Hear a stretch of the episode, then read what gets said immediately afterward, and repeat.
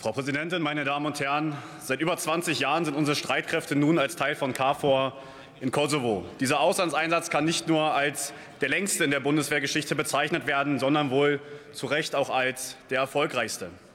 Die hervorragende Leistung unserer Soldaten hat der Bundeswehr internationale Anerkennung gebracht und über eine sehr lange Zeit für Sicherheit und Stabilität in der Region gesorgt. Man kann an dieser Stelle unseren Männern und Frauen in Uniform nicht genug für ihren besonderen Dienst danken. Und ich denke hierbei insbesondere an meine Kameraden, die von PTBS betroffen sind, die jetzt gerade vor dem Bildschirm sitzen. Liebe Freunde, euch allen möchte ich noch mal ein ganz klares Dankeschön ausrichten, denn man darf nicht vergessen, tausende Soldaten kehrten aus diesem Einsatz heim. Tausende, tausende Soldaten kehrten aus diesem Einsatz heim mit physischen und seelischen Verletzungen.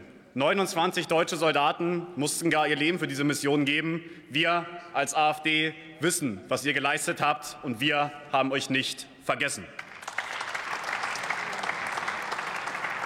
KFOR verkörpert aber auch wie viele andere Mandate dieser Art ein Beispiel für die Grundproblematik der Auslandseinsätze. Denn die angestrebten offiziellen Ziele von KFOR sind nach zwei Jahrzehnten noch immer nicht erreicht. Ganz im Gegenteil. Von einer wirklich stabilen, demokratischen, multiethnischen und friedlichen Republik Kosovo kann auch weiterhin keine Rede sein. Die Spannungen im letzten Jahr, die grotesk niedrige Wahlbeteiligung im letzten Monat, die erneuten interkulturellen Konflikte im Rahmen des russisch-ukrainischen Krieges, all das spricht offensichtlich gegen die Erfolgschance des Einsatzes. Und auch der Aufbau der Kosovo Security Force als multiethnisch geprägte Sicherheitsorganisation zur Vorbereitung der weiteren Einbindung in euroatlantische Strukturen, also der quasi NATO-Mitgliedschaft, sollte allmählich als Hirngespinst betrachtet werden.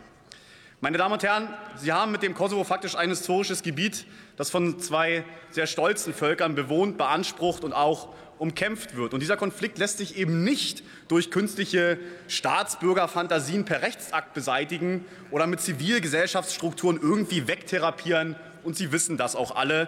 Und dennoch verfolgen Sie wie im Fall von Afghanistan weiterhin dieses aussichtslose westliche Modell und das ohne konkrete Exit-Strategie. Am Ende des Tages ist der Kosovo natürlich kein zweites Afghanistan. Aber auch bei KFOR handelt es sich letztendlich um ein Projekt, dessen Ziel einfach nicht erreicht werden kann und das ohne westliche Militärpräsenz sofort aus einem Zustand des eingefrorenen Konfliktes wieder in die Destabilisierung und Eskalation zu fallen droht. Und genau das ist ja das Dilemma. Doch es ist in diesem Augenblick eben nicht die Bürde Deutschlands, dieses komplexe Problem zu lösen.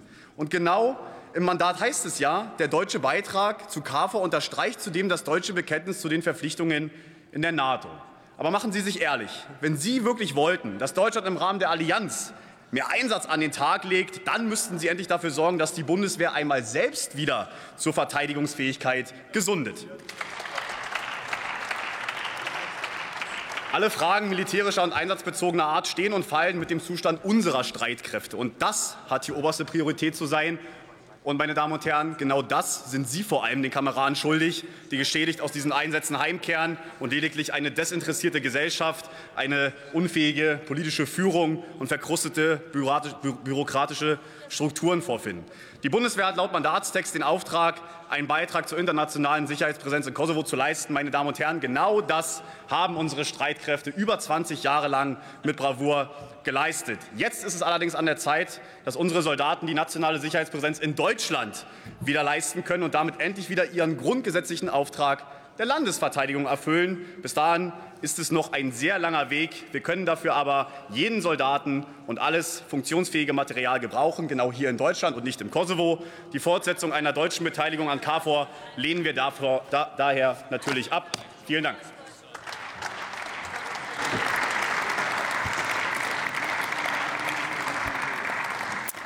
Thomas Sacker